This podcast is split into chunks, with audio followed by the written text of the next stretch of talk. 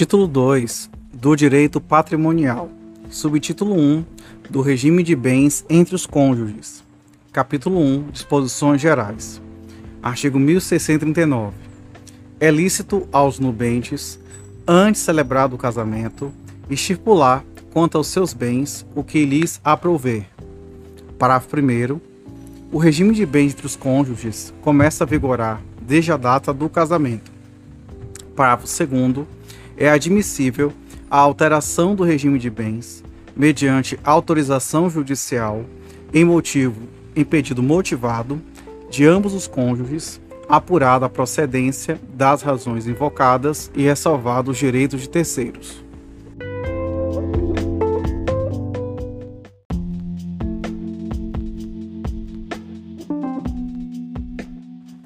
Artigo 1640.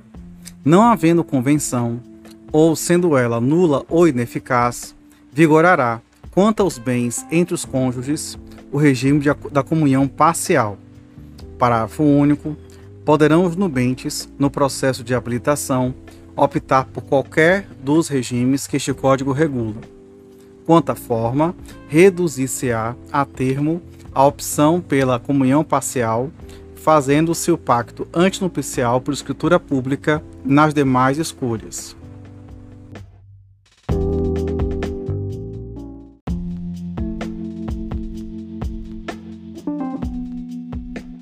Artigo 1641. É obrigatório o regime de separação de bens no casamento. Inciso 1. Das pessoas que o contrarirem com a inobservância das causas suspensivas da celebração do casamento, Inciso 2. Da pessoa maior de 70 anos. Inciso 3. De todos que dependerem para casar de suprimento judicial.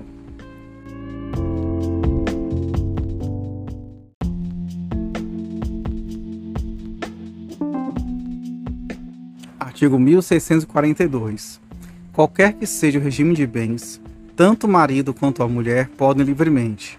Inciso 1 praticar todos os atos de exposição e de administração necessários ao desempenho de sua profissão, com as limitações estabelecidas no inciso 1 do artigo 1147, inciso 2, administrar os bens próprios, inciso 3, desobrigar ou reivindicar os imóveis que tenham sido gravados ou alienados sem o seu consentimento ou sem suprimento judicial, inciso 4, demandar a rescisão dos contratos de fiança e doação ou a invalidação do aval realizados pelo outro cônjuge com infração do disposto nos incisos 3 e 4 do artigo 1647. Inciso 5. Reivindicar os bens comuns, móveis ou imóveis, doados ou transferidos pelo outro cônjuge ao concubino, desde que provado que os bens não foram adquiridos pelo esforço comum destes se o casal estiver separado de fato por mais de cinco anos. Inciso 6. Praticar todos os atos que não lhes forem vedados expressamente.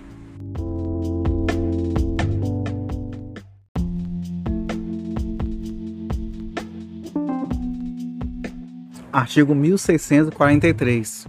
Podem os cônjuges, independentemente de autorização um do outro. Inciso 1. Comprar ainda a crédito as coisas necessárias à economia doméstica. Inciso 2. Obter por empréstimo as quantias que a aquisição dessas coisas possa exigir.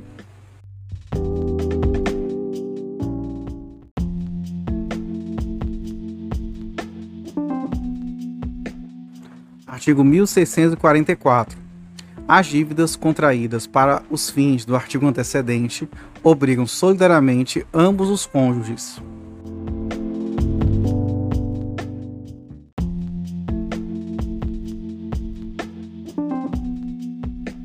Artigo 1645. As ações fundadas nos incisos 3, 4 e 5 do artigo 1642 competem ao cônjuge prejudicado e a seus herdeiros.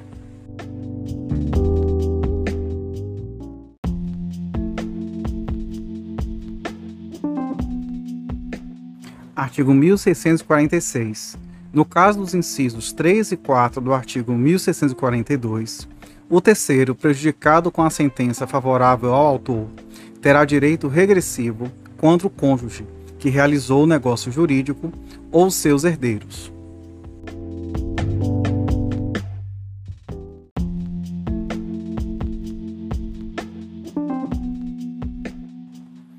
Artigo 1647.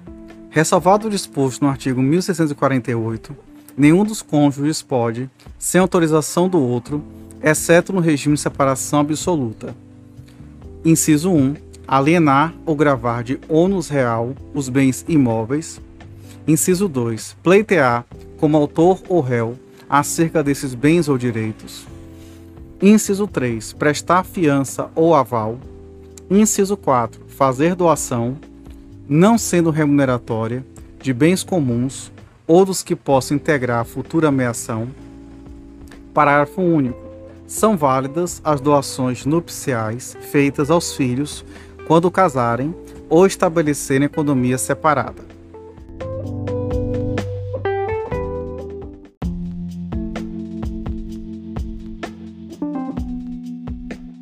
Artigo 1648. Cabe ao juiz, nos casos do artigo antecedente, suprir a outorga quando um dos cônjuges a denegue sem motivo justo ou lhe seja impossível concedê-lo.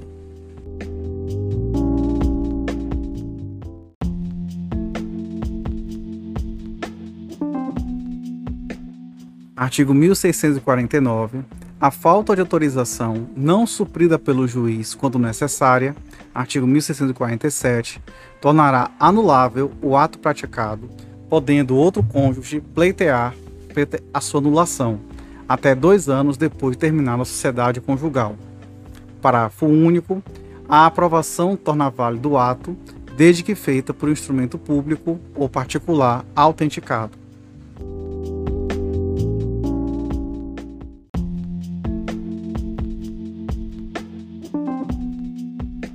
Artigo 1650. A decretação de invalidade dos atos praticados sem outorga, sem consentimento ou sem suprimento do juiz só poderá ser demandada pelo cônjuge a quem caiba concedê-la ou por seus herdeiros.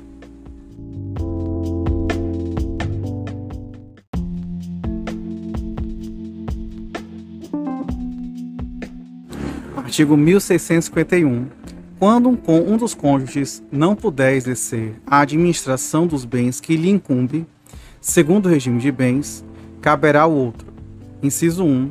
Gerir os bens comuns e os do consorte. Inciso 2. Alienar os bens móveis comuns. Inciso 3. Alienar os imóveis comuns e os móveis ou imóveis do consorte mediante autorização judicial.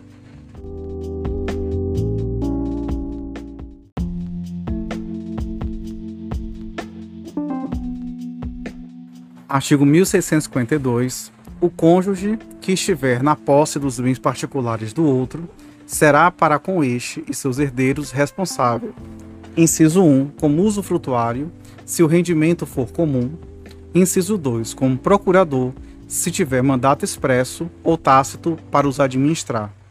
Inciso 3, como depositário, se não for usufrutuário nem administrador.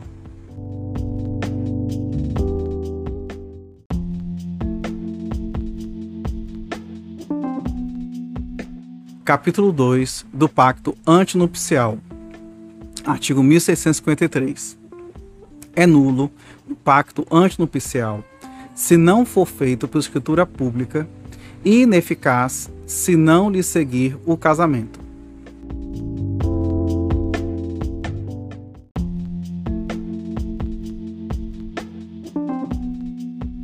Artigo 1654.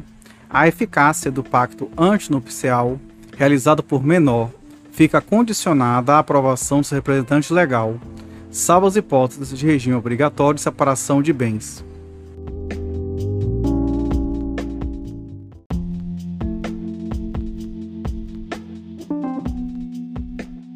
Artigo 1655.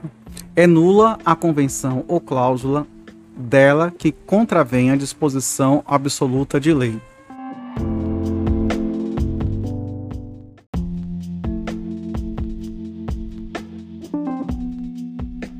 Artigo 1656. No pacto antinupcial, que adotar o regime de, participação final dos aquestos, poder-se-á convencionar a livre disposição dos bens imóveis, desde que particulares.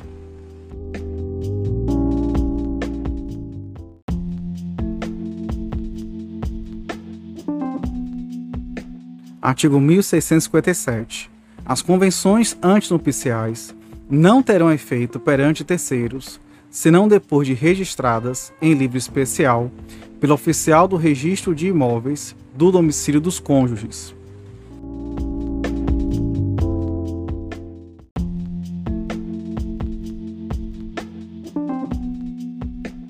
Capítulo 3 do regime de comunhão parcial.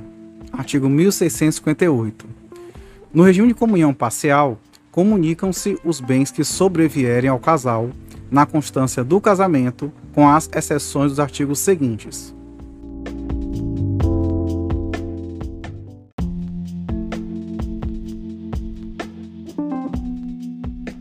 Artigo 1659.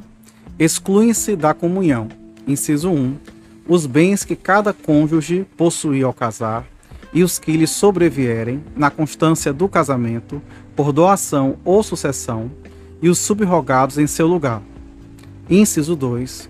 Os bens adquiridos com valores exclusivamente pertencentes a um dos cônjuges em subrogação aos bens particulares. Inciso 3. As obrigações anteriores ao casamento. Inciso 4. As obrigações provenientes de atos ilícitos salvo reversão em proveito do casal. Inciso 5. Os bens de uso, pessoal, os livros e instrumentos de profissão. Inciso 6. Os proventos do trabalho pessoal de cada cônjuge. Inciso 7. As pensões, meios soldos, montepios e outras rendas semelhantes.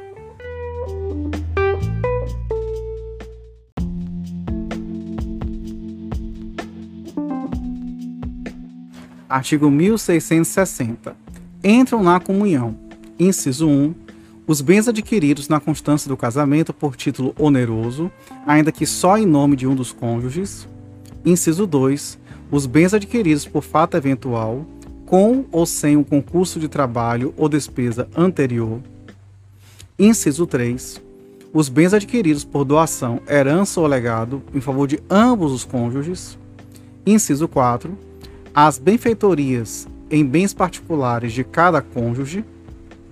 Inciso 5. Os frutos dos bens comuns ou dos particulares de cada cônjuge, é, percebidos na constância do casamento ou pendentes ao tempo de cessar a comunhão.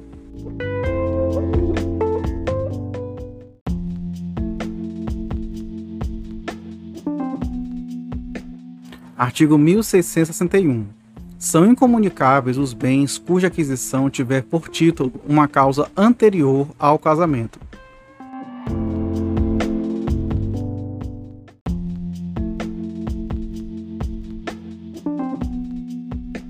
Artigo 1662. No regime de comunhão parcial, presumem-se adquiridos, na constância do casamento, os bens móveis, quando não se provar que o foram em data anterior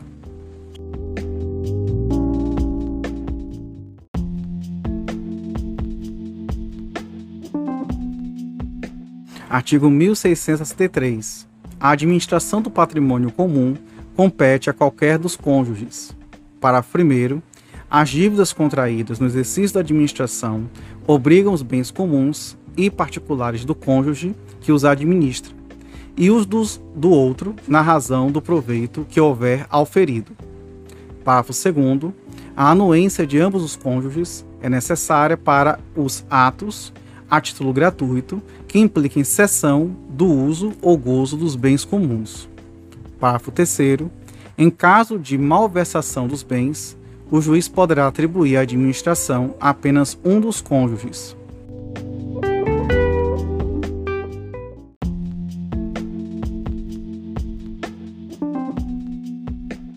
Artigo 1664.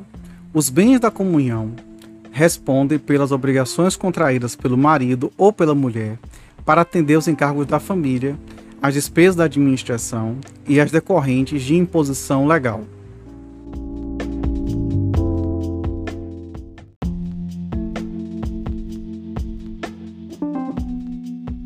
Artigo 1665. A administração e a disposição dos bens constitutivos do patrimônio particular competem ao cônjuge proprietário, salvo convenção diversa impacto antinupcial.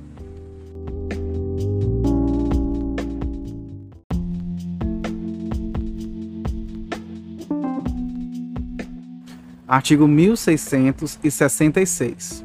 As dívidas contraídas por qualquer dos cônjuges na administração de seus bens particulares e em benefício destes não obrigam os bens comuns.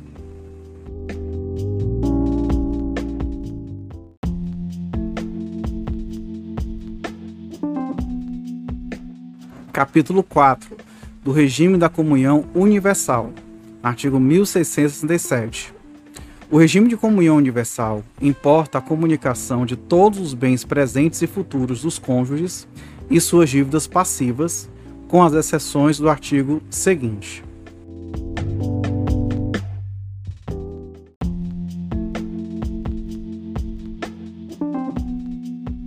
Artigo 1668. São excluídos da comunhão, inciso 1, os bens doados ou herdados com a cláusula de incomunicabilidade e os subrogados em seu lugar. Inciso 2. Os bens gravados de fideicomisso e o direito do herdeiro fideicomissário antes de realizada a condição suspensiva. Inciso 3. As dívidas anteriores ao casamento, salvo se proverem despesas com seus aprestos ou reverterem em proveito comum. Inciso 4. As doações antinupciais feitas por um dos cônjuges ao outro, com cláusula de incomunicabilidade. Inciso 5. Os bens referidos nos incisos 5 a 7 do artigo 1659.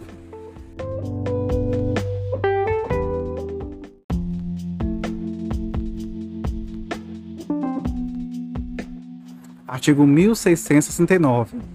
A incomunicabilidade dos bens enumerados no artigo antecedente não se estende aos frutos, quando se percebam ou vençam durante o casamento.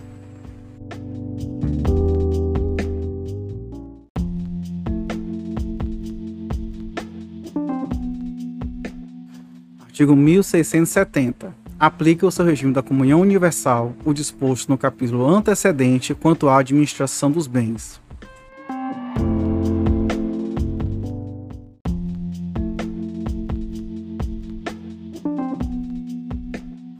Artigo 1671. Extinta a comunhão e efetuada a divisão do ativo e do passivo, cessará a responsabilidade de cada um dos cônjuges para com os credores do outro.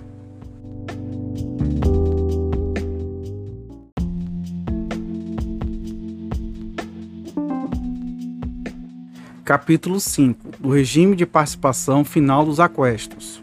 Artigo 1672. No regime de participação final dos aquestos, cada cônjuge possui patrimônio próprio, consoante o disposto no artigo seguinte, e lhe cabe, à época de dissolução da sociedade conjugal, o direito à metade dos bens adquiridos pelo casal, a título oneroso, na constância do casamento.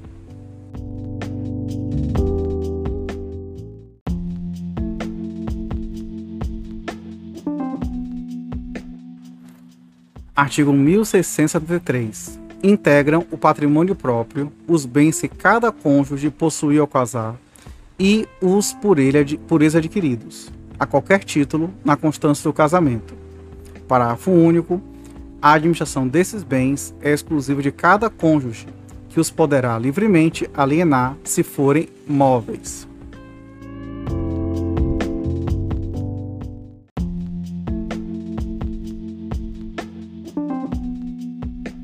Artigo 1674.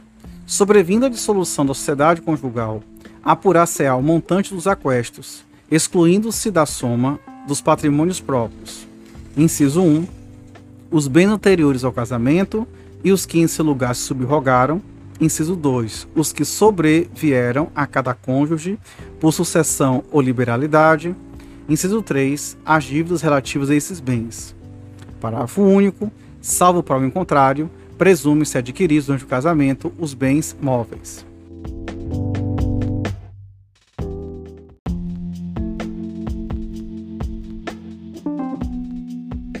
Artigo 1675. Ao determinar-se o montante dos aquestos, computar-se-á o valor das doações feitas por um dos cônjuges sem a necessária autorização do outro.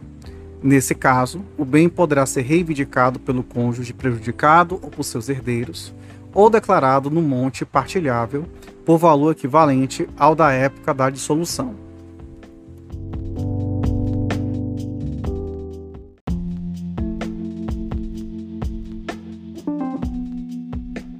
Artigo 1676.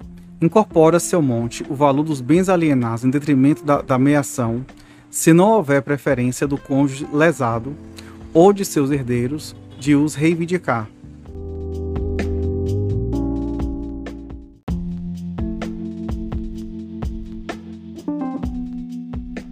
Artigo 1677. Pelas dívidas posteriores ao casamento, contraídas por um dos cônjuges, somente este responderá, salvo prova de terem revertido parcialmente totalmente em benefício do outro.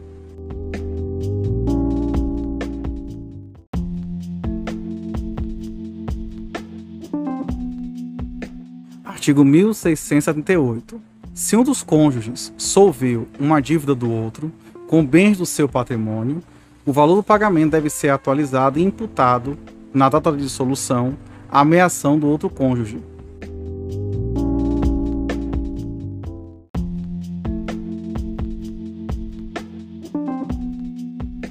Artigo 1679. No caso de bens adquiridos pelo trabalho conjunto, terá cada um dos cônjuges uma cota igual no condomínio ou no crédito por aquele modo estabelecido.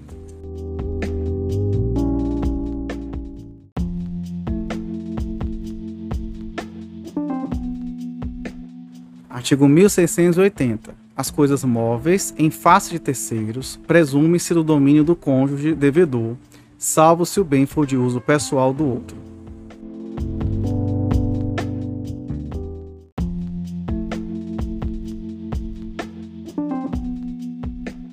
Artigo 1681. Os bens imóveis são de propriedade do cônjuge cujo nome constar no registro. Parágrafo único impugnada a titularidade, caberá ao cônjuge proprietário provar a aquisição regular dos bens.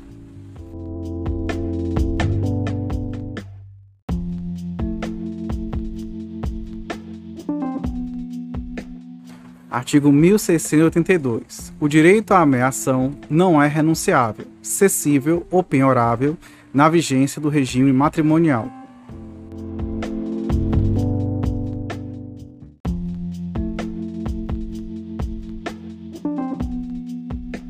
artigo 1683. Na dissolução do regime de bens por separação judicial ou por divórcio, verificar-se-á o montante dos aquestos, a data em que cessou a convivência.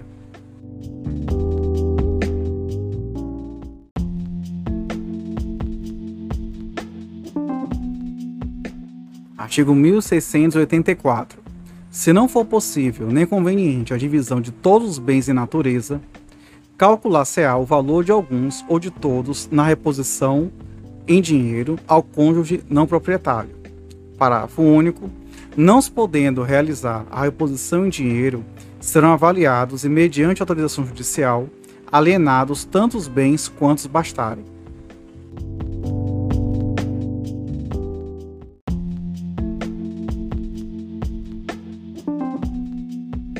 Artigo 1685. Na dissolução da sociedade conjugal por morte, verificar-se-á a ameação do cônjuge sobrevivente de conformidade com os artigos antecedentes, deferindo-se a herança aos herdeiros na forma estabelecida neste Código.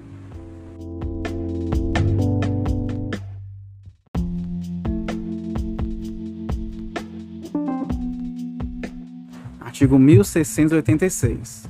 As dívidas de um dos cônjuges quando superiores à sua ameação, não obrigam ao outro ou a seus herdeiros.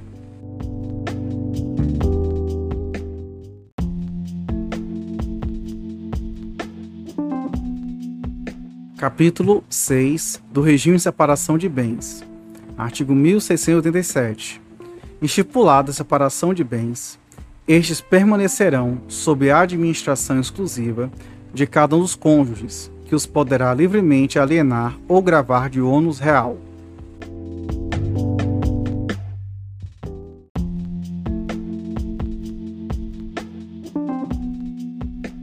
Artigo 1688. Ambos os cônjuges são obrigados a contribuir para a despesa do casal na proporção dos rendimentos do seu trabalho e de seus bens, salvo a estipulação em contrário no pacto antinupcial.